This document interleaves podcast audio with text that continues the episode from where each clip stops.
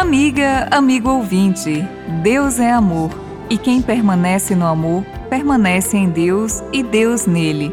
Na comunhão de amor com seu próximo, acontece a comunhão de vida eterna com Deus.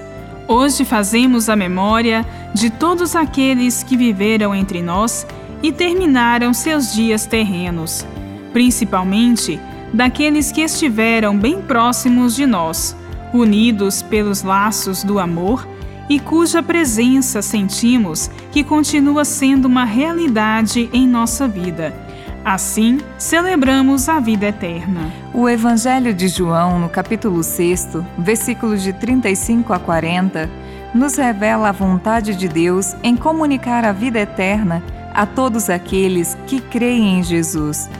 No dia seguinte à partilha dos pães com os discípulos e a multidão na montanha, Jesus proclamou àqueles que o procuraram: Eu sou o pão da vida.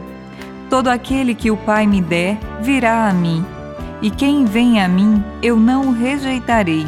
E a vontade daquele que me enviou é esta: que eu não perca nenhum dos que ele me deu, mas o ressuscite no último dia. E Jesus continuou a dizer: Sim, esta é a vontade de meu Pai.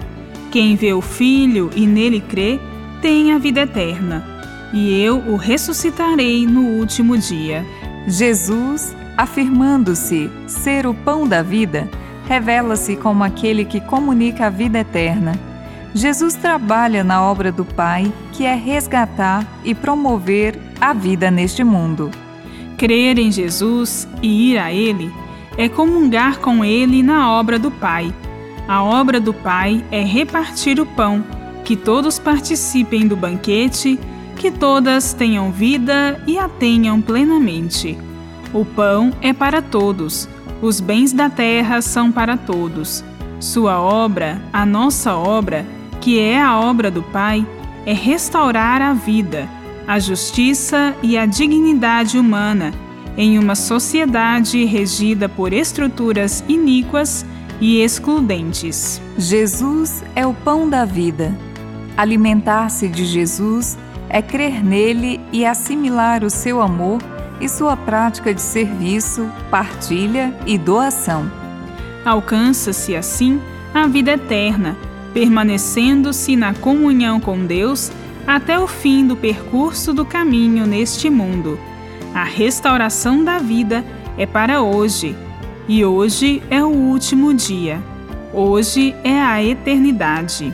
Que o nosso desejo de sermos felizes e vivermos eternamente se realize na comunhão com Jesus, em comunhão pacífica e amorosa com nosso próximo, particularmente com os mais necessitados. Bíblia, Deus com a gente. Produção de Paulinas Rádio. Texto de Irmã Solange Silva. Apresentação: Irmã Solange Silva e Irmã Bárbara Santana.